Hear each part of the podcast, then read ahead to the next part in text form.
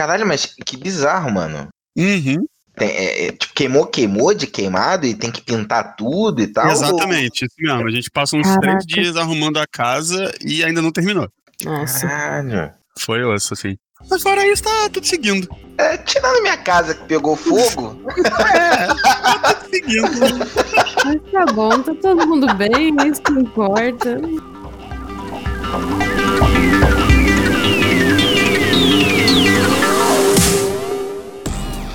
Saudações a todos, bem-vindos a mais um Rádio Retropunk. Eu sou o Daniel e hoje aqui comigo estão a Nina Olá. e o Guilherme Corne, nosso ilustríssimo convidado deste programa. Corne, dá seu oi e diga quem é você, por que, que você está aqui, o que, que você faz da sua vida. É, fala aí, pessoal. É, Tipo, eu sou o Guilherme Cone, eu sou game designer por formação, de certa forma, né? Eu, eu estudei jogos como, como profissão. Eu sou autor de RPG, já escrevi coisas pra, pra Retropunk, pro Punkverso, pra Holy Punkers. E eu também é, leciono game design num curso aqui do Rio de Janeiro. Caraca, você vê que o cara tá em outro nível quando ele fala eu leciono game design. Desculpa aí. Então vocês já perceberam que a gente tá aqui reunido hoje pra falar de game design. E aí, Corne, game design ou game designer? Game designer é é a pessoa que faz, né? Game design é, o design do jogo. Game designer é o cara que faz o game design, que é o planejamento do jogo. Uhum. O cara ou a cara, né? É, a pessoa. Beleza. É que aqui no Rio, cara, é, é, é gênero neutro, né? A gente chama todo mundo de cara. um grupo de jovens senhores aqui hoje reunido então e uma jovem senhora para falar sobre game design. Antes da gente entrar no assunto, recadinhos da paróquia aqui bem rapidinho. Suede já tá na Retro Store, a caixa ficou muito louca, animal gigante. Compra que você vai se assustar com o tamanho dela quando ela chegar. E financiamento coletivo do The Dark Eye tá no ar. A gente tem aí mais duas semanas aproximadamente até o dia 9 de outubro para conseguir trazer as metas extras. Então, acessa lá catarse.me barra TDEBR, The Dark Eye BR. Essa semana, no canal da Retropunk, a gente vai ter uma mesa de mouse guard terça-feira e, se tudo colaborar, a gente vai começar uma campanha de The Dark Eye na quinta. Então, fica ligado nas nossas redes sociais para você saber bem certinho as datas e horas de tudo. Então, vamos agora pro papo, começando já perguntando pro Corne, cara, que cara aqui, de fato, o que que é o tal do game design e quem é o game designer? Você já falou um pouco, mas dá a sua a explicação que você dá na sua aula 101 quando você está lecionando game design. Assim, é, para falar de game design, a gente precisa primeiro meio que entender como é que a gente percebe o que, que é jogo, né? E a, a definição que eu mais gosto de, de jogo é uma que é dada pelo, pelo Jess Skell na arte de game design, que ele fala que jogo é uma atividade de solução de problemas encarada de uma forma lúdica. Ou seja, jogo é uma situação que envolve algum tipo de conflito, tá? E ele traz a ludicidade no caminho para a diversão. O trabalho do game designer é pegar essa, essa, esse conflito, né, com essas pitadas de diversão e transformar isso em regras para que o jogador en- encontre, né, a experiência desejada para esse tipo de conflito, entendeu? Então, é, de forma bem rápida, o que o game designer faz é projetar experiências que são alcançadas através do jogo. Que isso, hein? Eu não tenho nada a acrescentar. Sobe, sobe o letreiro e acabou o programa. Acho que a gente tem uma. Eu, por exemplo, há muito tempo atrás, né? Sempre associei muito essa questão do game designer. É, por mais que isso possa parecer meio idiota, mas sempre associei muito com os jogos eletrônicos. Mais recentemente, recentemente, vai, sei lá, 5, 10 anos atrás, que né, eu passei a ter esse olhar também para os jogos analógicos, jogos de tabuleiro, RPG e tal, e sim, é, pode me chamar de antiquado, mas é aquela coisa que estava muito empírica para mim, eu nunca tinha parado para pensar né, no- nos porquês de quem estava escrevendo aquela parada. Você que já produziu tanto para RPG, tanto para jogos analógicos, quanto para jogos eletrônicos, tem diferença entre um e outro? De forma prática, tem, tá? Existe porque o, o meio do jogo é diferente. Então a maneira como você transmite as coisas para o jogador é diferente.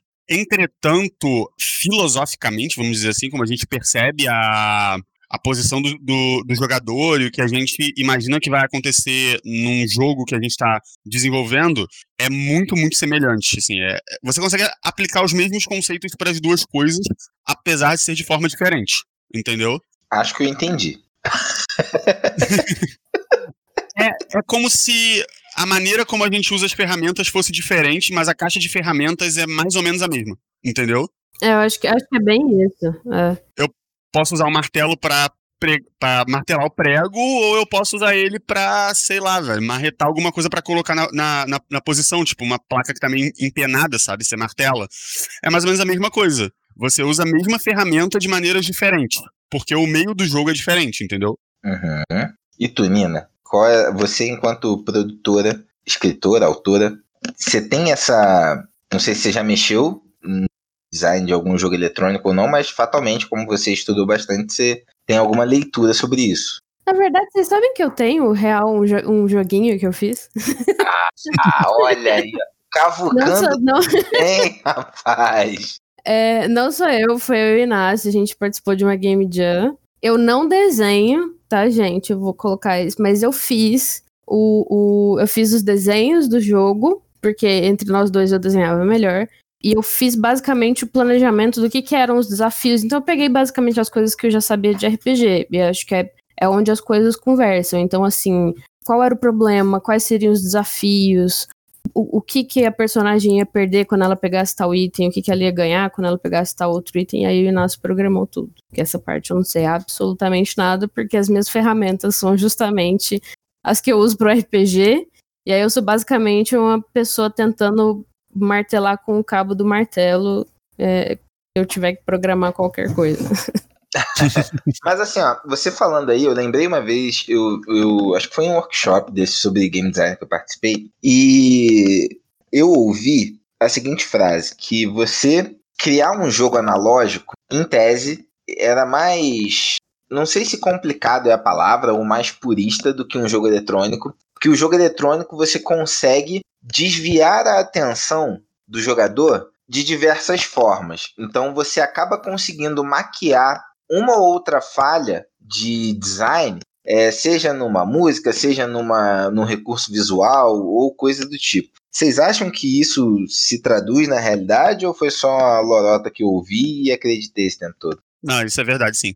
É, é 100% verdade, tá? Quando a gente fala de jogos, né, a gente tem muitas, muitas camadas. E quando o jogador ele joga um jogo, a primeira coisa que ele encontra é o que a gente chama de estética, que é a, aquilo que ele percebe como parte do jogo. Quando a gente leva isso para um jogo de, é, um jogo analógico, a gente está tá falando literalmente da diagramação do livro, é, a gente está falando do tabuleiro do jogo, das cartas do jogo, e no caso do RPG em específico, inclusive em como o cenário é apresentado nas palavras que o descrevem. E só depois do jogador encontrar a estética é que ele vai encontrar a mecânica do jogo. Então, se você tiver algum problema no seu jogo, você pode camuflar isso com estética para jogos digitais. Pode ser uma música, um recurso visual. A própria narrativa do jogo pode entrar em alguns momentos para guiar o jogador a não encontrar um determinado problema que você não soube resolver.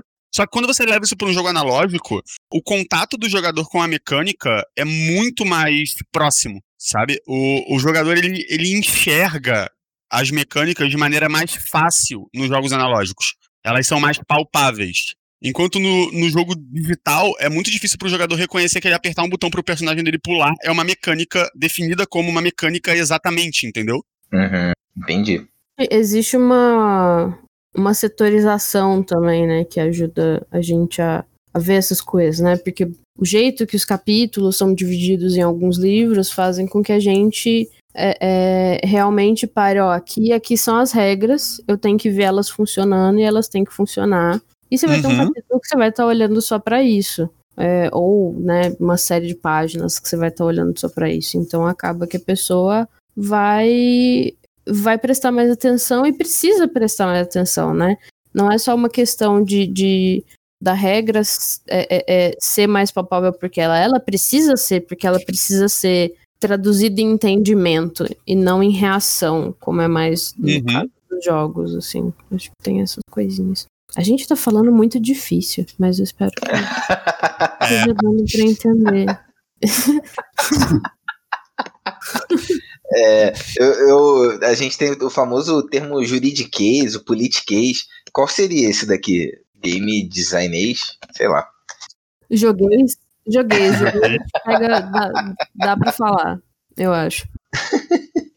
e por que, que a gente teve a ideia de falar dessa pauta, né? Porque acho que notadamente no RPG é muito comum que as pessoas se aventurem em criar seus jogos. Polêmica. polêmica, polêmica. sejam cenários, sejam sistemas, sejam sistemas com cenários. Aí eu quero fazer duas perguntas e queria saber qual é a opinião de vocês dois. Primeiro, todo mundo que cria um jogo é um game designer? E segundo, para ser um ser considerado um jogo mesmo, tem de ter necessariamente um sistema, que aí você está falando da parte mecânica, ou um cenário já pode ser considerado um jogo? Queria ouvir primeiro a Nina. Eu primeiro, peraí que eu já esqueci a, a, a primeira pergunta, porque a segunda foi tão complicada que aí eu, eu esqueci a primeira. Primeira pergunta. Todo mundo que cria um jogo é um game designer? Eu diria que sim e não, meio que ao mesmo tempo. É, porque às vezes a gente tateia nas coisas, né? A gente chega no negócio com o olho fechado, bota a mão só na, na superfície assim e fala: ah, Eu vou fazer. Eu vou fazer com o que tem na minha cabeça. E isso eu acho complicado você já falar que você é um game designer quando você tá tateando. Mas, a partir do momento que você se debruça sobre isso, se debruça sobre entender o que, que você está fazendo e sobre tentar fazer essas coisas, né? E tentar realmente fazer o jogo, mas não com uma, com uma atitude de eu sei que, que eu tô fazendo tudo, mas com uma atitude de deixa eu experimentar, deixa eu olhar o que, que outras pessoas fizeram. Isso você tá fazendo o trabalho de game design, você tá tentando desenvolver um jogo. Desenvolver jogo é game design. Então, assim, a gente não pode já achar que a gente é tudo quando a gente. É, é, tipo assim. É, igual a gente falou até no, no podcast passado, eu acho, a gente não é, é a gente não é músico porque aprendeu a, a tocar a nota Mi no violão. A gente tá aprendendo a ser. Então, depois a gente passa a ser alguma coisa. Ah, eu sei tocar violão. Ah, eu toco violão. Ah, não, eu, eu entendo de música. Eu fiz um curso aqui, sou músico. E aí as coisas vão evoluindo. Então você acha que tem camadas, né? Como se é, essa etapa inicial fosse o início do desbravar, mas existe uma linha onde a partir da qual você poderia se considerar um game designer e não somente uma pessoa que chegou lá e fez o trabalho de um game designer, mas não necessariamente sendo um. É, é isso? Se eu entendi bem? Acho que é, é. Assim, eu acho que muitas vezes a gente sabe fazer isso, de, de tanto ler, de tanto conhecer jogos e jogar e tal, a gente pode até saber algumas coisas que são é, que são parte de, de, desenvolvimento de jogos e pode acertar fazendo, mas é legal você começar a procurar saber de verdade, né? O que, que você está fazendo e como você está fazendo e como você pode fazer melhor. Eu acho que decidir estudar já é um passo para poder falar isso. Não precisa ser estudar, tipo, eu preciso fazer uma faculdade. Você pode fazer uma faculdade, mas também pode estudar, você pode fazer curso, você pode comprar um livro e ler, aprender e tal. E ir tentando. É sair um pouco do empírico, né? Sair é, daquilo que você é. vai aprendendo conforme você joga e ter um, uma segunda camada de olhar que é enxergar, putz, o que que tá por trás disso? Por que que tem essas mecânicas aqui? E não simplesmente encontrar mecânicas porque empiricamente você acha que ele tem um problema. Sim. E tu, Corne? Eu, eu acho que o meu pensamento alinha muito com o dela, né? Porque eu acho que, assim, numa resposta rápida, qualquer pessoa que faz um jogo é um game design. Uhum. Só que você precisa saber o que você está fazendo, entendeu? Muito da, do, da minha, minha forma de pensar game design é de que game design é sobre percepção e tomada de decisão.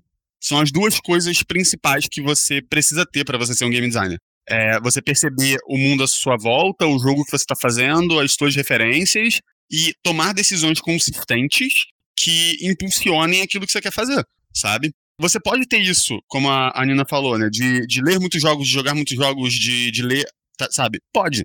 Só que você vai ter isso melhor se você estudar? Vai, entendeu?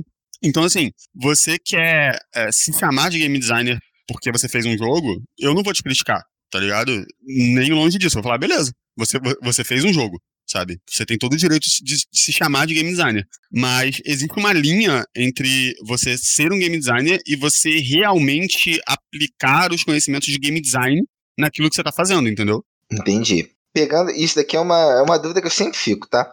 Pegando no nosso mundo do RPG, que normalmente ele é composto de duas parcelas, uma de cenário e uma de sistema, é, a pessoa que cria só um cenário, ela está criando um jogo, ela pode se considerar um game designer ou precisa ter um sistema novo ou existe um meio termo que tem que ter um cenário, um pedacinho de sistema que seja adaptação de alguma coisa? Qual é o entendimento de vocês?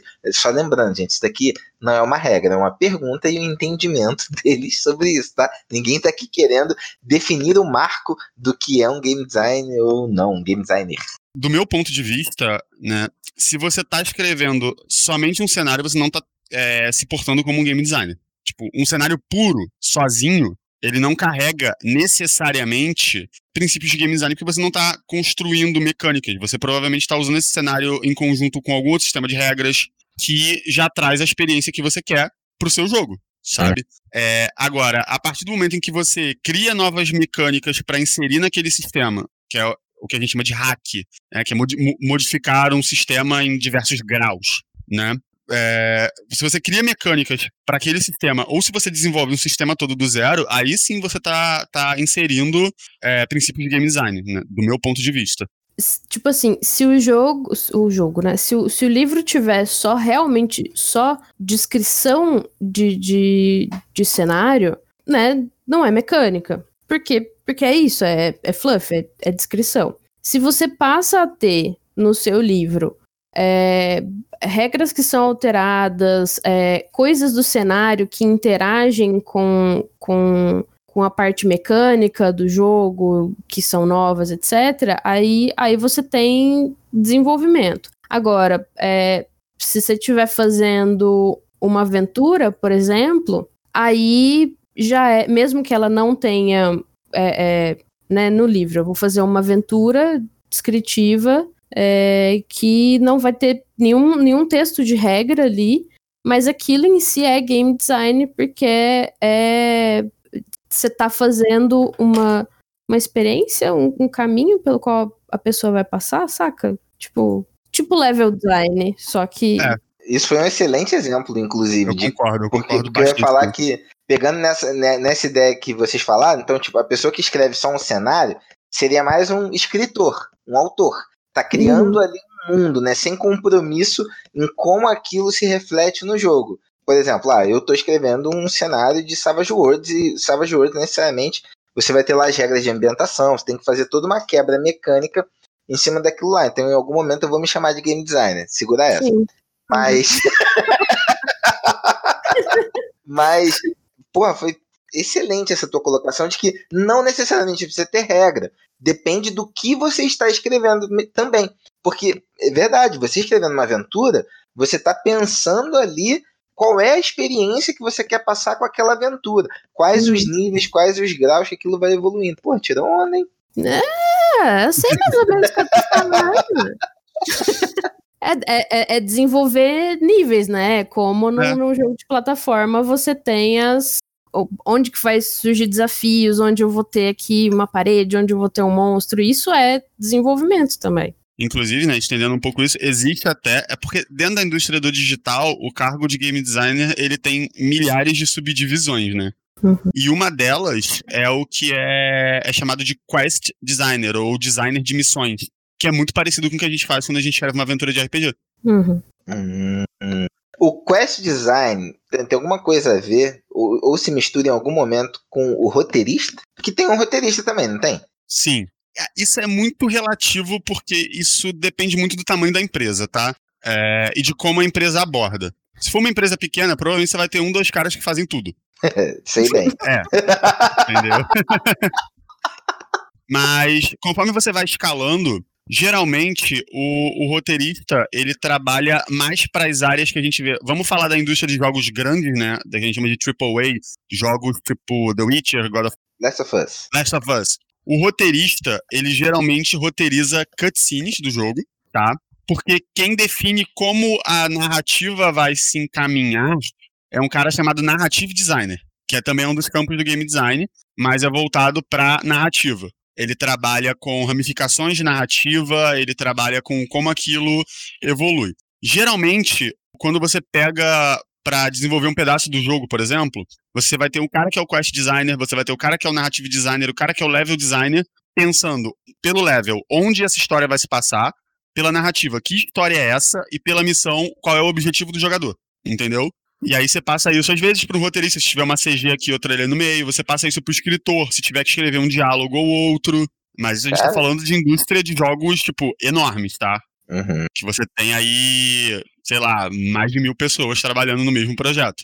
Todas as subdivisões da coisa. Exatamente. É, só para trazer um exemplo disso, eu tenho um amigo que ele morou no Canadá há um tempo e ele trabalhou no. Ele vivia batendo no peito falando que ele trabalhou no Mass Effect. E uhum. é quando se pergunta o que você fazia no Mass Effect, ele programava grama. Uhum. Pô, deve ser difícil programar grama. Sim, a hora que é a algo que eu não... no chão tem que, tem que mexer. Deve ser difícil. É algo que eu não sei fazer, inclusive, então não tô diminuindo a parada. Mas é que quando tu pensa, tu fala, caraca, mano.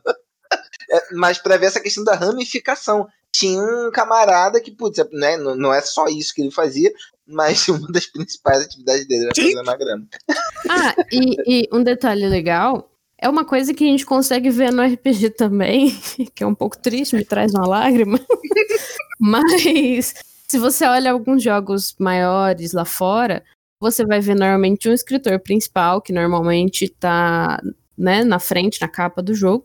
E aí você vai ter uma porrada, uns, umas 10, 15 pessoas que estão, tipo, escrevendo texto, né? Que, texto adicional, qualquer coisa assim. Então, assim, a galera que tá escrevendo no jogo, além da galera que desenvolveu o jogo. Aqui, quando você vai olhar principalmente os jogos nacionais, você tem uma pessoa, às vezes duas pessoas. Quando você tem muita gente, você tem três pessoas. Fazendo de cabo a rabo. É, e fazendo tudo. Esse é todo o texto do jogo feito por duas pessoas. Quando, quando eu entrei no Caridan eu entrei para escrever cenário. Eu entrei para escrever fluff só. Porque naquele momento tinha ideia nenhuma de, de de desenvolver jogos é, e, e, e, o que eu ia fazer era isso, era só escrever os, os textos adicionais. Acabou que eu fiz várias outras coisas, mas esse era o, o planejamento. Você foi ali a, a narrative designer, a roteirista, level design, é, editora. Revisei um cadinho também para todo mundo revisar um pouquinho. É, vai. Ô, Corne, deixa eu te perguntar uma parada. Você você fez uma versão do Mítica, certo? Sim. O que, que você sentiu de mais diferente em relação ao teu trabalho no design de jogos eletrônicos desse trabalho específico? Eu acho que uma coisa que é muito, muito, muito diferente quando você, você faz uma coisa para um, um jogo eletrônico e você faz uma coisa para RPG, especificamente RPG, é o grau de controle que você tem sobre o que vão fazer com o seu jogo. Isso é um assunto um pouco, um pouco meio, é, é, meio delicado, sabe? Porque quando a gente vai olhar para os RPGs indies, a gente sempre vê uma experiência muito fechada acerca de uma coisa só. Como exemplo, a gente pode citar o Night Witches do. É do Morningstar. Eu acho que é do Morningstar. Enfim, o, o Night Witches, que é um jogo sobre você ser uma. Uma das bruxas da, da noite, né? Aquela artilharia soviética da Segunda Guerra Mundial. Então você tem uma experiência muito direcionada e muito fechadinha. Isso é muito mais próximo do que a gente faz para um jogo digital do que quando você tá escrevendo uma parada tipo que o Mítica é, entendeu? Quando eu tava escrevendo Mítica, a minha maior preocupação era de que eu conseguisse construir um universo no qual os jogadores pudessem contar as histórias que eles querem, entendeu? Ao invés de eu dar uma coisa que foi moldada por, por mim para que o jogador atinja uma determinada experiência específica, sabe? A, a taxa de controle que você tem sobre o produto final de um RPG e de um jogo digital é muito diferente por produto final eu falo quando tem mesa de jogo acontecendo, tá?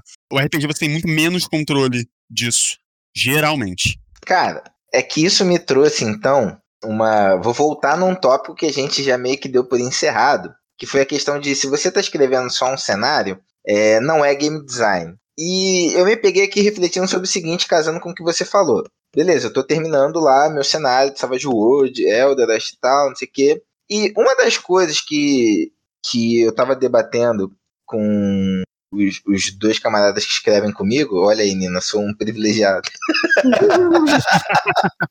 era justamente assim: a gente lá no princípio tinha toda uma questão de teologia e cosmologia que ficava numa camada por trás e o que o jogador veria e leria seria outra coisa. Para isso ser é, exposto depois de outra forma. E, e, puxando por esse lado, vários dos debates que a gente tem são justamente assim, cara, como que a gente vai conseguir traduzir isso daqui de forma que fique legal na hora que uma pessoa esteja jogando, que ela tenha aquela sensação de caraca, isso dá um pano de fundo foda, isso daqui é maneiro.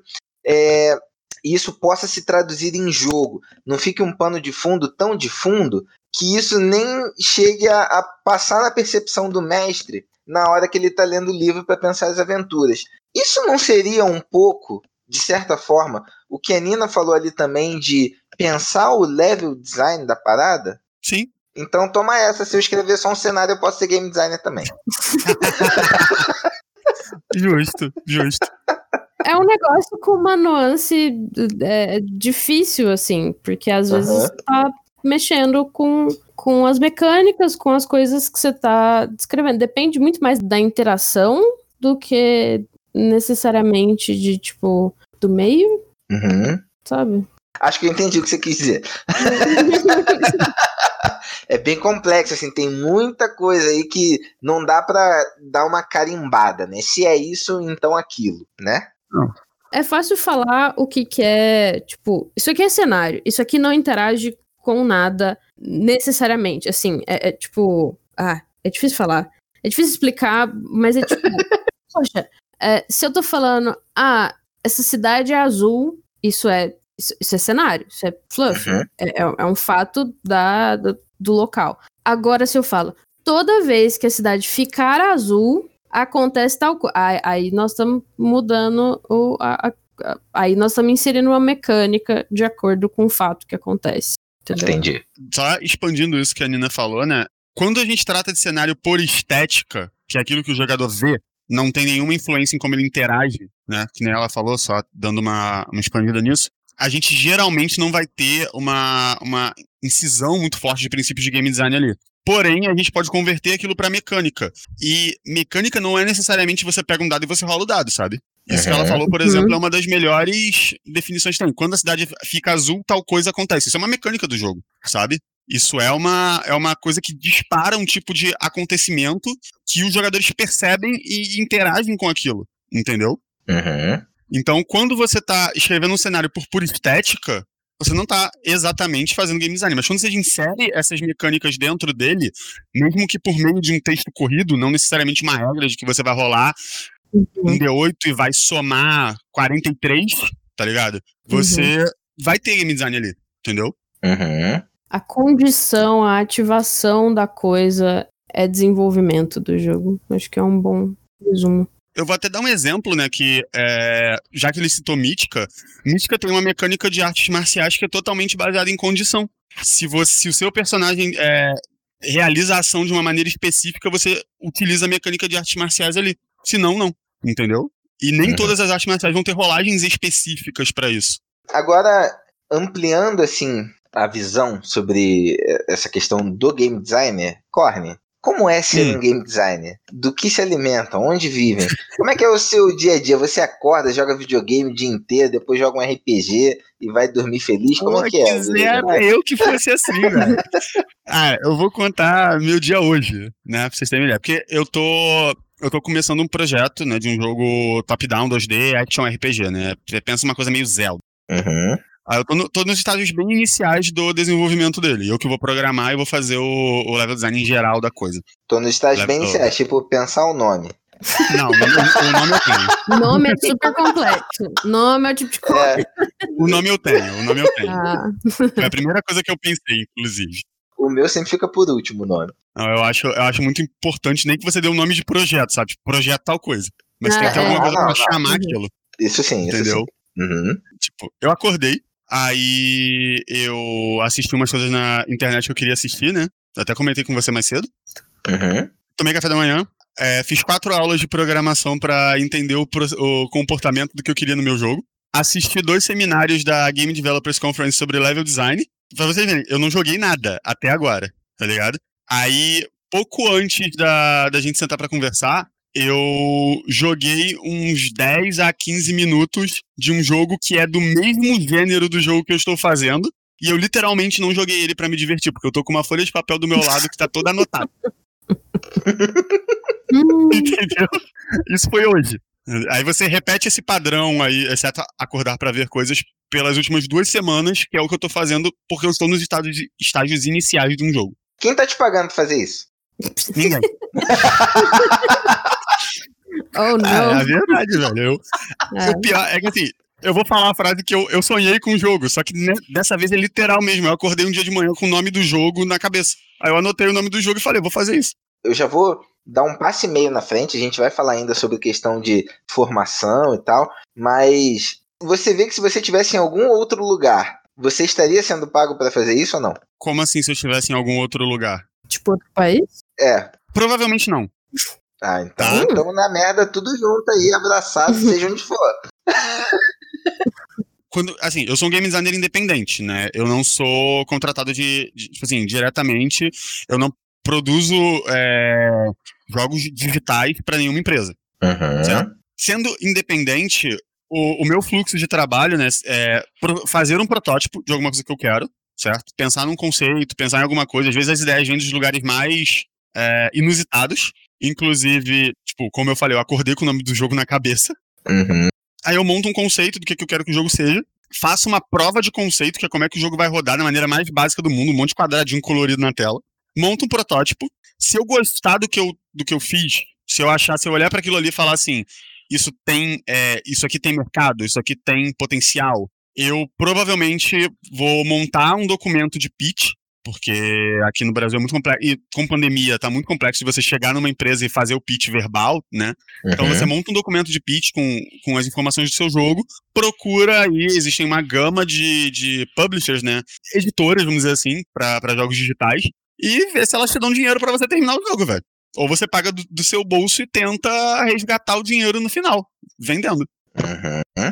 Mas para você chegar a fazer isso, no teu caso, você teve um background, você estudou. O que, que você estudou? Quem quer ser game designer? Porque assim, eu vejo isso no, no analógico, acho que tem uma carência muito grande, olha aí o nicho, de formação mesmo. É um, é um ramo que me parece ser muito de autodidata. Você vai comprar um livro, você vai ler, você vai ler livros de jogos também, e você vai naquela tentativa e erro e tal, mas você que já está mais formalmente, digamos assim, neste mercado. Como que é? O que, que, que curso que tem? O que, que você vai estudar? Quais são as experiências? O que, que o mercado valoriza? Cara, primeiro, tipo, quando você pensa no que, que o mercado valoriza, o mercado vai sempre valorizar mais o seu portfólio do que o seu diploma, tá? Isso é uma coisa que eu quero que todo mundo que está ouvindo a gente tenha em mente. Uhum. O que você faz, o que você sabe fazer, é muito mais importante onde, do que onde você se formou. Uhum. Tá? Vou, eu vou traduzir isso rapidinho para o nosso mundo do RPG. Ideia de jogo legal eu já ouvi trocentas. A parte uhum. mais difícil é quem já chegou com, putz, não, não vou falar o livro todo, mas, cara, um MVP ali, um, um teste, como diria o Corner, o que é esse teste dele no jogo eletrônico, no nosso mundo do jogo analógico, no, mais especificamente no RPG, cara, um livrinho, 5, 10, 15 páginas, com você pelo menos estruturando o que, que é o teu jogo, dando um. para eu poder pelo menos ver de fato, tangibilizar a ideia na prática como fica. Isso é, é muito importante. É, aqui no Brasil, a gente tem algumas faculdades né, que, que oferecem os cursos, eu não vou lembrar de todas. Ninguém tá pagando a gente mesmo, então não precisa nem falar. Só que assim, uma coisa que eu quero que eu quero citar, né, é, tanto para faculdades e para cursos, assim, pelo menos o que eu pesquisei, eu sempre vi um foco muito grande para a parte de programação Sim. de jogos, uhum. tá? E não para a parte de game design. E não, e não muito pra parte de escrita também, porque Sim. a gente pega algumas, é, algumas nuances que, que são um pouquinho diferentes. Assim, você não pode. Se estiver escrevendo um jogo inteiro, sozinha, você não pode ser um mau escritor, entendeu? É, é, seria a mesma uhum. coisa que você ser um mau programador. Você também não ia conseguir traduzir as coisas em, em, em jogo, né? Em coisas acontecendo, assim como você não consegue em RPG traduzir em jogo se você não conseguir escrever bem. Sim, a gente, a gente tem uma, uma carência muito grande para a formação de alguma coisa que não seja programador de jogos. Pelo menos assim, isso dos cursos que eu vi, tá? Tem uma exceção, que é um curso que ele começa ensinando jogos de tabuleiro e vai até jogos digitais, que é o do Senac aqui do Rio, né? Que é, inclusive, onde eu leciono, né? Que é o único curso que eu conheço que tem o seu foco para é, game designer. A gente passa pela estética, a gente passa pela programação, mas o nosso foco principal mesmo é design de jogos. É entender como é que um jogo se comporta e o que, que você precisa fazer para alcançar determinados resultados que você quer. Então, assim, se você quer estudar game design, game design mesmo, eu recomendo, que foi como eu fiz, um monte de livro. A verdade é essa. Pô, mas nem na gringa tem. Hoje em dia tem muito. É, claro que aí você esbarra na, na questão da linguagem. Quem não domina inglês e tal tem, vai ter uma dificuldade. Quer dizer, vai estar impossibilitado, talvez. Mas nem na gringa tem os cursos aí que você consegue fazer online hoje, assim, de, de game design? Cara, eu vou ser sincero que, como eu tô enrolado montando esse projeto que eu falei para vocês, foi uma coisa que eu não corri atrás para procurar. Tá. É, mas se você, que é do meio já não sabe, também não deve ser uma parada tão, tão. Né? Não, eu tenho, eu tenho alguns para indicar. Olha ah, aí. Então tá Olha aí, Nina Bichara sempre surpreendendo. surpreendendo não, porque você surpreenderia se a gente já não esperasse isso vindo de você. O que eu fiz, né, é, para aprender, foi que eu fiz a faculdade para mais a parte de programação mesmo, porque eu já sabia que era isso que ela ia me dar, e estudei muitos e muitos e muitos livros por conta própria. Eu trouxe inclusive alguns para recomendar. Opa, eu sempre gosto de recomendações de livros. Você falou que normalmente tem para programação, acho que uma outra parte dos games que tem bastante também é a questão do design, né? Design mesmo, de personagem e tal, a parte de. Arte, né? É arte, isso. Essa é a palavra que eu tava procurando. Mas todo o restante eu, eu sinto uma carência grande mesmo. Sim, tem muita carência, assim, pelo menos dentro daquilo que eu conheço. Você quer falar aí alguns dos livros que você tem para indicar? Então, eu trouxe quatro livros que eu acho muito, muito bons, que são livros que eu, que eu li e releio sempre que eu posso, que eu tenho um pouco mais de tempo. Um deles é o Arte de Game Design, do Jesse Kell. Ele é como se fosse meu livro de cabeceira. Eu gosto muito do, da abordagem que ele traz para game design, a forma prática e rápida que ele te dá de entender e de analisar o teu jogo.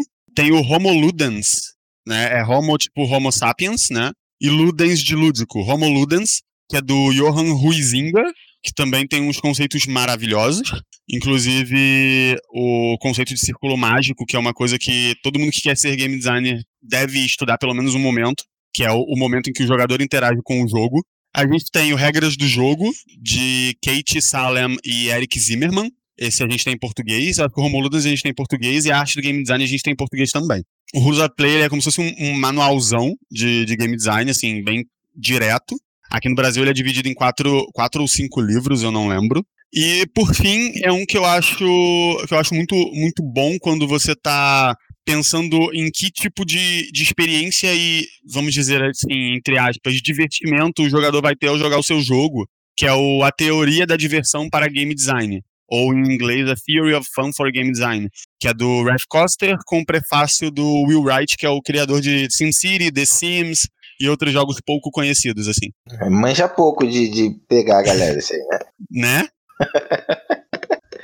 Cara, excelentes indicações. Nina, você disse que tinha uns cursos aí para compartilhar com a galera? Tem duas plataformas que são bacanas de, de conhecer, de, de cursos, é, que é o Coursera, acho que fala assim. Uhum. É, e tem o Skillshare.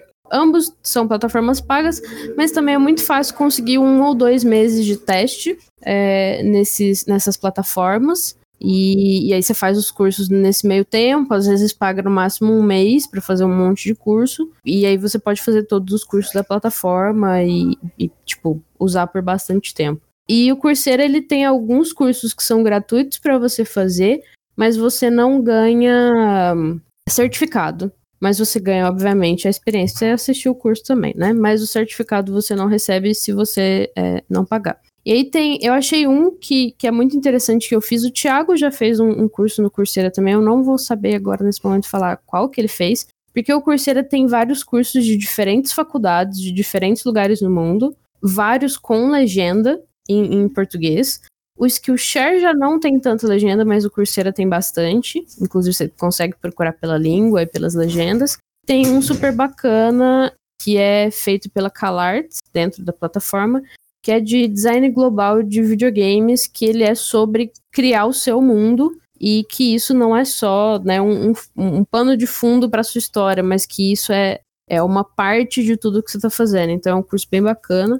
E eu fiz alguns de escrita no Skillshare, eu fiz vários de escrita no Skillshare, e tem alguns de. Esses eu acabei de, de procurar, eu não fiz nenhum desses. É, mas tem alguns de, de game design, de tabletop games e de board games, e que dessas coisas normalmente você consegue tirar uma outra coisa para RPG. E tem um que é muito bacana também, que é a psicologia da experiência do jogador, que é, é os fundamentos do game design, que é bem bacana, que também tá no Skillshare. Então, esses estão só em inglês do Skillshare, mas, mas quem já tem um pouquinho de, de conhecimento nessa parte consegue, às vezes, assistir alguns, alguns pedacinhos excelentes indicações. Inclusive, tinha esquecido do, do Coursera e do Skillshare.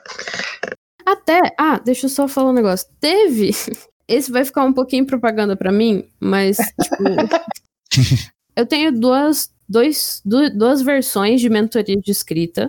Uma menorzinha para quem tá começando e uma maior, que é um retiro de escrita, então são várias aulas. Obviamente, eles são voltados para escrita, mas eu tive muita gente escrevendo RPG indo pro curso, porque obviamente as pessoas me conhecem por causa dos RPGs e das coisas que eu escrevi, então elas acabam indo procurar o curso. E um dos motivos do, do porquê eu montei ele foi justamente porque algumas coisas de escrita e de desenvolvimento de mundo, muita gente não tem. Assim, uma falta de habilidade de conseguir transpor ideias em palavras, sabe? E algumas coisinhas básicas de revisão, coesão, etc. Então os cursos são para isso. E uma vez eu montei um, um workshop de escreva seu RPG. E aí eu fiz uma tarde, um, um aulão para falar um pouco sobre isso, as coisas que você tem que pensar, as coisas que você precisa fazer. Tem essas coisas assim, e deve ter mais gente por aí falando disso. Eu sei que a, a, a Mônica Faria tava tava fazendo um curso bacana de, de, de game design na Twitch do. Acho que é jogos lúdicos a Twitch deles. Então tem, tem umas coisinhas assim acontecendo por aqui. Porque eu acho que o RPG que tá amadurecendo e tá chegando nesse ponto que a gente precisa conversar, já que a gente tá fazendo tantos jogos, a gente precisa começar a conversar sobre fazer jogos, para todo mundo ir fazendo mais coisa. Eu concordo muito com isso. Tipo assim, a linguagem de jogos em geral, quando a gente conversa sobre fazer jogos, ela já não é uma coisa unificada. Né? Uhum. Né? A gente não tem. Não, nunca teve alguém que chegou e falou assim: não, agora a gente usa esse vocabulário para falar de jogos a gente sempre vai falar usando isso aqui. Né? É, no próprio livro do, do Jessica ele faz uma analogia ao Mendeleev. Mendeleev, Mendeleev, eu não lembro como é que fala o nome desse cara. Foi o cara que montou a, a primeira tabela periódica, né? Da uhum. qual se deriva a, a, tabela que a gente tem hoje. A gente não teve um cara assim para game design. E eu sinto que em, em tabletop, né, em analógico e em RPG é ainda mais escasso, sabe? Qual a tua chance de brilhar aí, Corre? eu não, eu não sou o tipo de pessoa que, que escreve teoria de jogos, velho. Eu, eu, eu não. Eu acho, que, eu acho que eu não tenho a, a mão para escrever esse negócio, de escrever jogo mesmo. Mas às vezes eu debato, assim, tipo, chamar para conversar, eu converso. Não tenho. Eu só não me vejo escrevendo sobre isso, sabe? Uhum. A gente já teve, né, é, aqui no Brasil, o evento chamado Laboratório de Jogos. Eu fui no de 2013, 2014, e eu acho que teve um em 2015 também, que era o um encontro da galera que, que escrevia indie, né? Você tinha o Eduardo Caetano, o John Bogeia, o Rafael Rocha, e mais uma galera que, que escrevia indie há, há bastante tempo, né? Sete anos atrás a gente debatia bastante essas coisas sobre filosofia de jogo, teoria de jogo e etc. Mas acabou que o evento não teve mais, mais edições, né, posteriormente. Isso é uma coisa legal também. Eu acho que a gente precisa. É, a galera que tá chegando agora precisa entender que, tipo, apesar de você jogar, às vezes, RPG há 20 anos, se você tá querendo se aventurar nesse tipo de coisa, começa a conversar com as pessoas que estão fazendo essas coisas, sabe? Muita gente no RPG é muito acessível e, tipo, muito de boa de você chegar e, e perguntar, tipo, ô, oh, cara, o que é crunch? O que, que, que, é mecânica? Me, me, explica o que, que é isso, que eu não sei. E as pessoas provavelmente vão perder um, um, um tempo legal do dia dele para realmente te explicar e fazer entender num tweet, saca? Então não é uma coisa tão impossível da gente continuar fazendo mesmo distante, sabe? Uhum. A gente tava falando mais cedo e o Corne tinha dito que não podia falar que quando chegou aqui era tudo mato, porque ainda é mato, né? Então o mato só tá mais Ainda baixo. é, é. Ainda é muito mato, sabe? É aquele mato que você fala assim, pô, cara, se eu andar e talvez tenha uma cobra. Pode, Aham. pode não ser uma sucuri, mas uma cobra ali razoável, às vezes tem. É, é bem isso, sabe?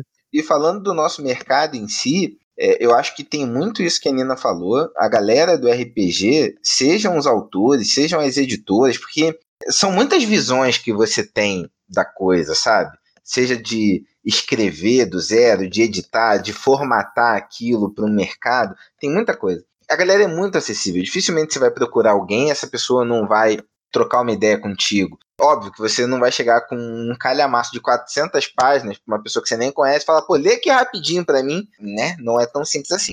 É, não, Mas- não chega tipo, Não. aqui eu tenho um jogo de 200 páginas, você pode ler e me dar a sua opinião? Não. É, puxa, puxa isso de outra forma. Não dá, gente. A gente tem que trabalhar e pagar a conta também. Exato.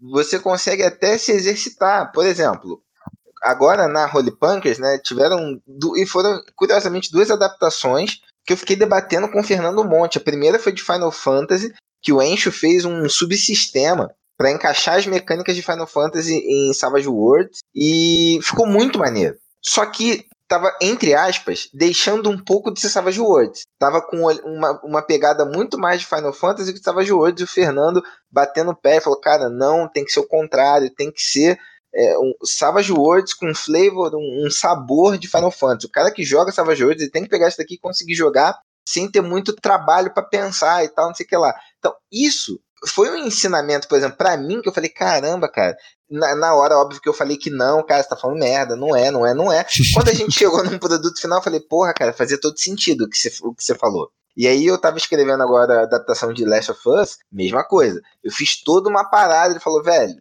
tá ruim, faz assim, assim, assado. Falei, não, mano, mas isso não dá boa, não dá samba. Ele falou, cara, faz aí, vamos ver. Pô, eu fiz a mecânica lá de coletar item, juntar, montar outro, tal, tal, tal. Porra, ficou maneiro. Eu falei, cara, precisa aprender a ser editado.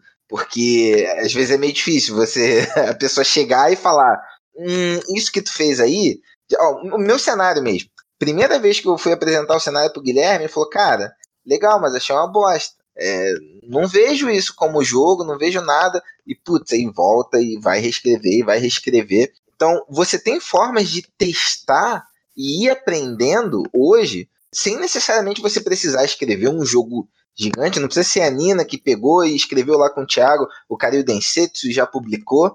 Antes dela chegar ali, ela já escreveu um monte em blog, em revista, debateu um monte o assunto, sabe? Você consegue exercitar isso de diversas formas sem precisar necessariamente estar é, tá nesse estágio final, digamos assim. Falei um monte, né? Desculpa. Não, não, mas é, é... E assim, eu acho que só expandindo um pouquinho isso, se vocês quiserem fazer jogos, cara, tipo, sério, sigam o que a Nina falou, velho. Procura alguém da, da comunidade e mostra. Porque eu acho que primeiro e acima de tudo, a gente que faz RPG, a gente faz RPG porque a gente gosta, sabe? Porque a gente quer ver novos jogos no mercado e novos jogos bons. Então, se você chegar uhum. com uma ideia pra gente, a gente puder ajudar o seu jogo a ser bom e ele entrar no mercado, eu acho que.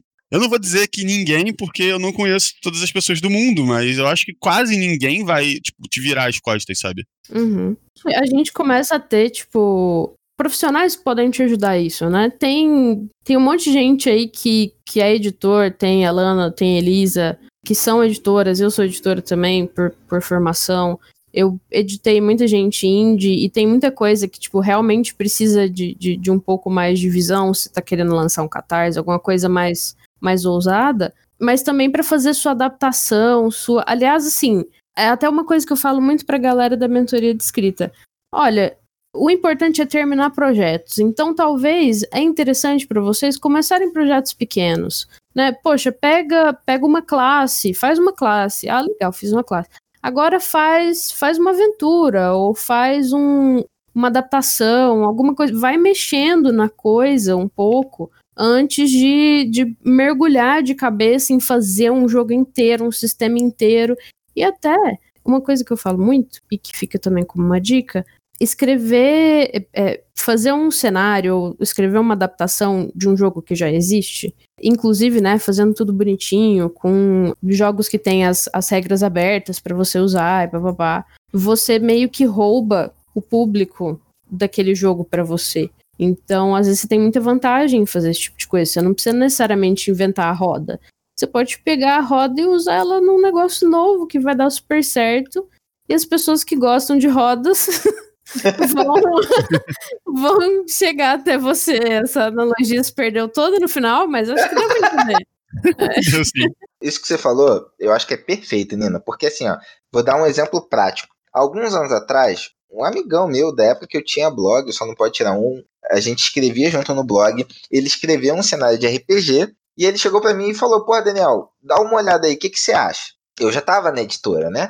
Aí eu peguei, putz, olhei o cenário dele, era um, um mod de DD com um cenário ali. Eu falei, falei, velho, qual é o teu propósito com esse cenário? É, com esse jogo, né?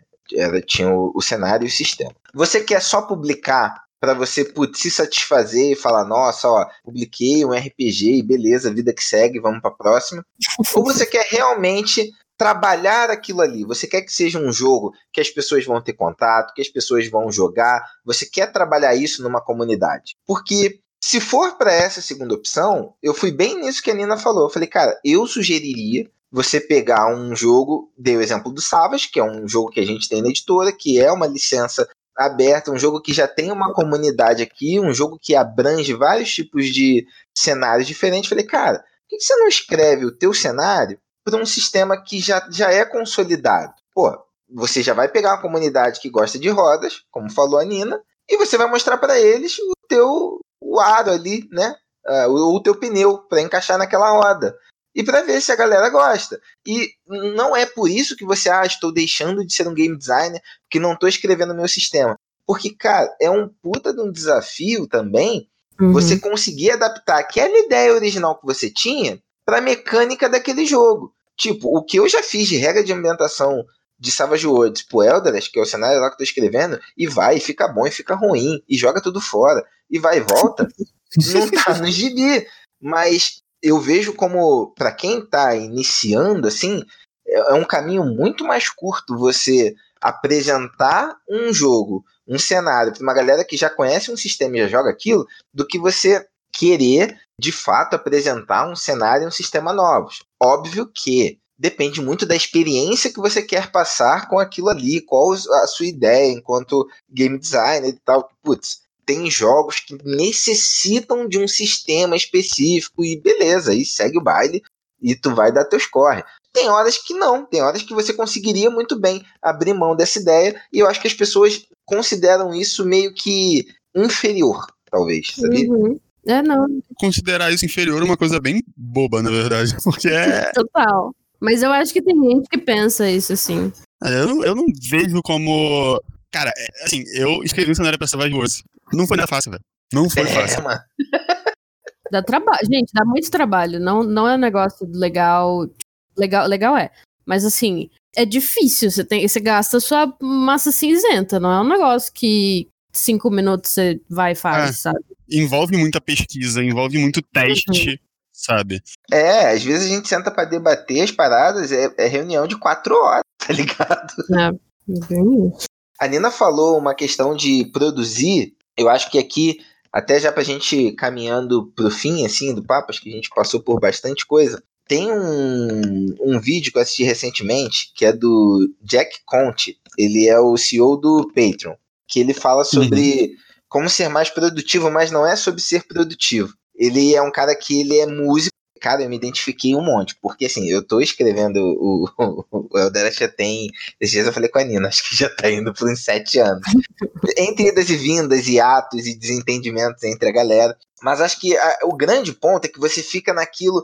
Tipo, às vezes você fica semanas, meses, para resolver uma paradinha que ninguém vai notar que, que, que é o, o, o, pano de fundo do pano de fundo do pano de fundo, que você quer que esteja perfeito e tal. E ele, ele traz isso, que ele às vezes fica mexendo uma batida de uma bateria de uma música de um tempo e fica tipo quatro dias naquilo. E aquilo deixava ele agoniado.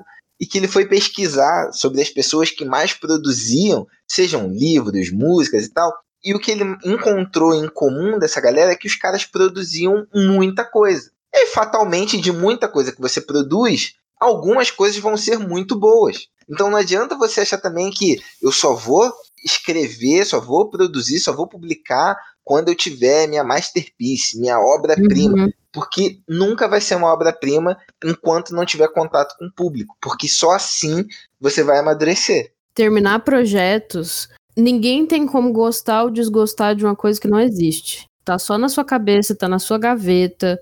Você não terminou, você sabe? Ele, ele não tá ali. Ele não é nem ruim nem bom. Ele só tá nesse limbo que ele nunca vai ser. Então, terminar alguma coisa, independente do tamanho que ela seja, é muito, muito, muito importante. E muita gente não vai chegar nisso. E também, igual você falou, tipo, é, é, é muito mais raro o autor de um jogo só. É muito mais comum que é uma galera tem várias e várias e várias pessoas que vão fazer vários livros, vários jogos, cinco jogos, é, saca? Três livros. E às vezes eles só vão ser, tipo, razoavelmente famosos e ok, saca? Você não precisa necessariamente escrever a coisa mais maravilhosa do mundo. É, e se seu foco é publicar e fazer escrever, faz isso só. Depois você vai. Saca, seu primeiro livro nunca vai ser perfeito, mas ao terminar ele, você tem a experiência de ter feito um livro e isso faz o seu segundo ser melhor que o primeiro. Uma coisa que eu sempre falo para os meus alunos, né? É que eu viro assim, gente, pronto é melhor do que bom. pronto é melhor que bom, porque se não tá pronto, foi o, o que ele ainda falou, se não tá pronto não é bom. Não tem como ser, sabe? E uma outra coisa que a gente ouve muito quando a gente começa a estudar game, game design ou conversar com outros game designers é que provavelmente os seus 10 primeiros jogos serão ruins. Como é que você se livra disso? Você faz 11, 12, 13. Entendeu? Até, até tu acertar a mão, velho. Se é isso que você quer fazer e você vai parar porque a sua primeira tentativa não foi a sua obra-prima, não é isso que você quer fazer. Não, é perfeito. Seguindo aqui pra gente fechar, falando assim de. A gente já falou um pouco do presente e o que tem de perspectiva futura, né, pro ramo. E eu queria só dar uma pincelada em oportunidade de mercado para a gente tangibilizar, né? A gente falou muito de, putz, trocentos milhões de áreas que tem lá fora e tal. Então, passando pelos dois, dois espectros, tanto do eletrônico quanto do analógico, é, o que, que vocês veem assim de oportunidades práticas para quem quer de fato começar a, a exercitar essas questões eu acho que os, os melhores laboratórios são os, os, os, pequenininhos, né? A gente tem blog, a gente tem como ir colocando o nosso trabalho no mundo e ir mostrando eles aos pouquinhos. É, e é legal também você estar tá produzindo para jogos que estão. Que, que existem, entendeu? Uhum. Eu, sabe, porque, porque, por exemplo, se você for. Se você quer escrever para Retropunk, para a revista da Retropunk, para o site, etc., você tem que conhecer os jogos que a Retropunk está lançando. E aí você vai poder fazer as suas adaptações, trazer as suas teorias de jogos, que é o que está sendo feito na Holy Punkers, é, e por aí vai. Dragão Brasil, a mesma coisa. Quais são os jogos que estão no cenário nacional que chegam no Dragão Brasil? Você tem que pensar nisso, porque são lugares onde está se produzindo. É, é, onde está se produzindo game design, onde está se produzindo RPG. E tem várias outras pequenas revistas, pequenos sites. Tem o Mundos Colidem, que tem uma galera fazendo um monte de jogo, um monte de adaptação lá. Leixe, Lima, são pessoas muito legais. Então tem esses esses pequenos núcleos que você pode procurar, né? Eu, eu comecei escrevendo coisas para RPG, ou, aliás, de RPG, não para RPG, é, em sites. Eu comecei na, na Toca do Hut, depois eu fui pro Garotas Geeks, depois o Thiago me chamou para escrever com ele, e por aí vai. E tu, Corne? É, eu não vou entrar no, no campo de, de RPG analógico, porque eu acho que a Nina já, já falou o suficiente. Então uhum. eu vou pro, pra parte do digital, cara. Tipo, como eu falei antes, portfólio é mais importante do que diploma. Então, a minha recomendação é, se você quer fazer um jogo digital, assim, é, vai estudando, vai praticando e coloca o seu trabalho online. Se você quer uma plataforma para isso, eu indico a, a que eu considero a melhor de todas, que é a it.io. E IT. Peraí, é itch.io. é isso, é. itch.io. E lá você pode publicar os seus jogos. Eles, inclusive, tem uma comunidade que está crescendo de desenvolvedores de RPG por lá também. Oh, apesar da língua mais comum do, do IT, né, ser o inglês. Tem gente que produz em português. Um dos eventos de criação de RPGs mais clássicos da comunidade indie, que é o RPG Genesis, que é, é um evento português, ele aconteceu através do IT esse ano. Então é um, é um bom lugar se você quer, tipo, botar suas coisas lá. Você inclusive pode, tipo, você pode fazer seu, seu mini joguinho, botar lá. Eu não falo joguinho de forma de, de, depreciativa, não, tá, gente? É, uhum.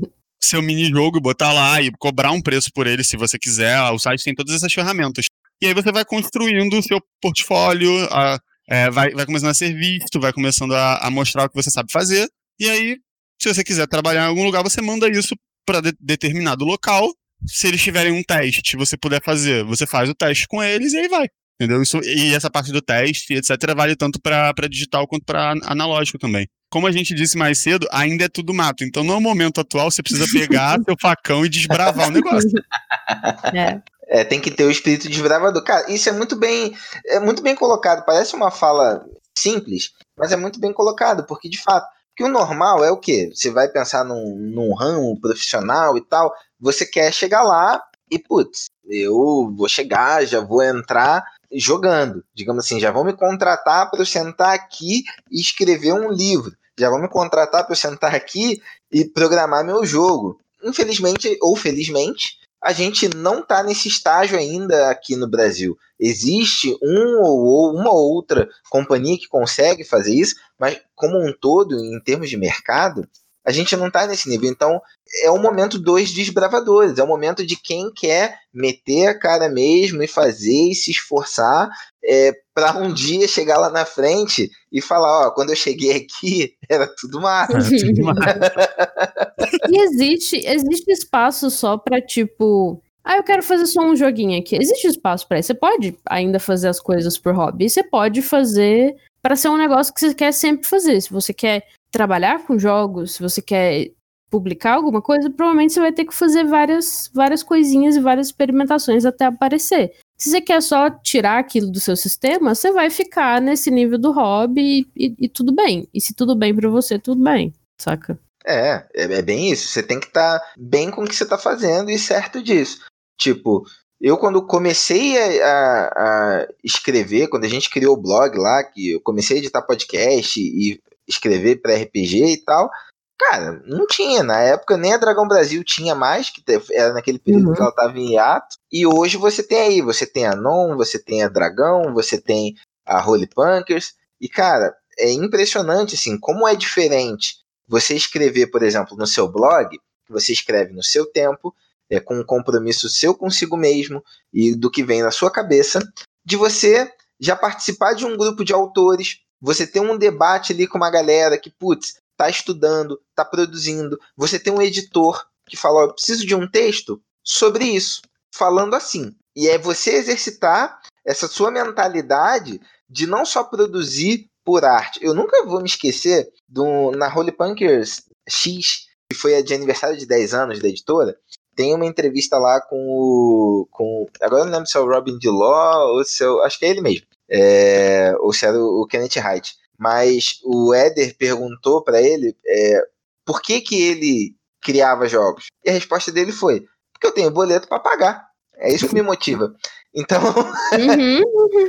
é uma coisa. Quando você para para pensar o que tá por trás disso, é o que? O cara é um profissional. Se eu chegar para ele e falar, mano, eu preciso que você escreva um jogo de investigação de celular alienígena contra, sei lá, Pop Funko que tá virando geleia, ele vai fazer isso, porque ele é profissional. Ele não vai falar, ah, não, perdão, deixa eu botar meu monóculo aqui, sobre isso eu não produzo.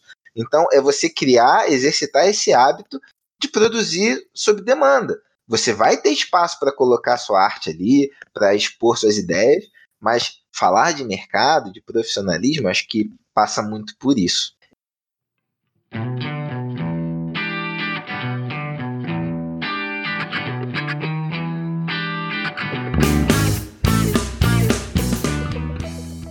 Gente, falamos um monte, mas eu acho que deu para trazer assim uns conceitos bem legais e esclarecer umas coisas bem maneiras.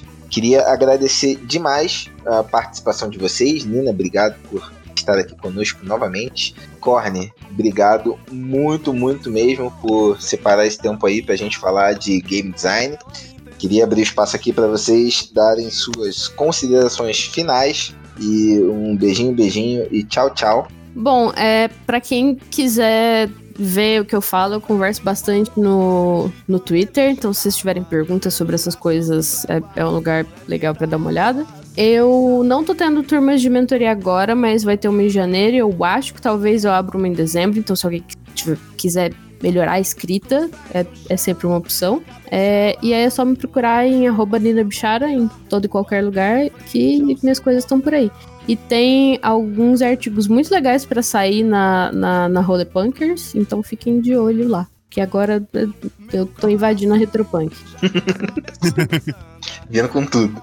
Eu não tô usando muito redes sociais, mas quem quiser me achar no Twitter é evil underline, né? Unicorn com K.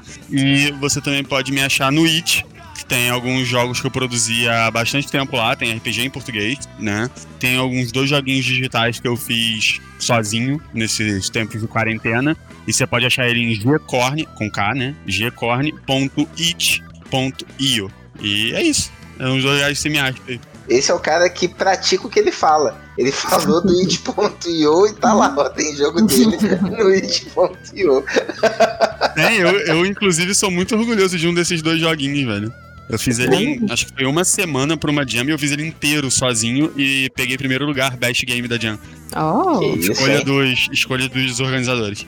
Aliás, volta e meia tem algumas game jams de RPG, viu, gente? Por isso que é importante participar da, da comunidade, das discussões e tal, porque aí você fica sabendo dessas coisas e pode ganhar destaque através dessas coisas também. Aliás, agora que você falou, se me lembrou, tá rolando uma agora. Tô aqui fazendo mais esforço para lembrar o nome, né? É RPG Jam 2020. tá rolando lá no, na Twitch TV do Jogos Imaginários. Eles que estão organizando, mas tá aí a proposta é essa, é um fim de semana para você desenvolver um jogo, aproveita e coloca a mão na massa. Então, galera, é isso. É, se você tá com tua ideia de jogo aí e tal, fica ligado, tem o RPG Jam. A gente tem concurso de os vários mundos de Savage Worlds, veio muito cenário legal. Coloquem em prática, coloquem a mão na massa. Muito obrigado pela audiência de vocês e a gente se vê na próxima. Tchau, tchau. Meu coração já não sabe a quantas anda, feito roda de ciranda, anuncia o carnaval. Meu coração já não sabe a quantas anda, feito roda de ciranda, anuncia o.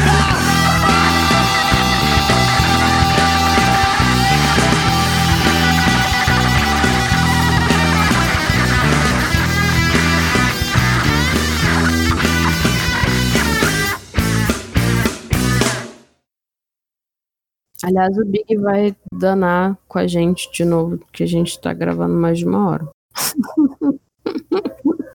É, pô, fala aí, Fernando, como é que tá o corre? Não, pegou fogo na casa dele. foi, foi muito doido, foi muito doido. Mas assim, hoje em dia eu dou risada, né? Mas no dia, assim, foi uhum. muito assustador. Pô, que bom que você não deu risada no dia, né, cara? Não. Mostra que você não é um psicopata. Big vai matar a gente.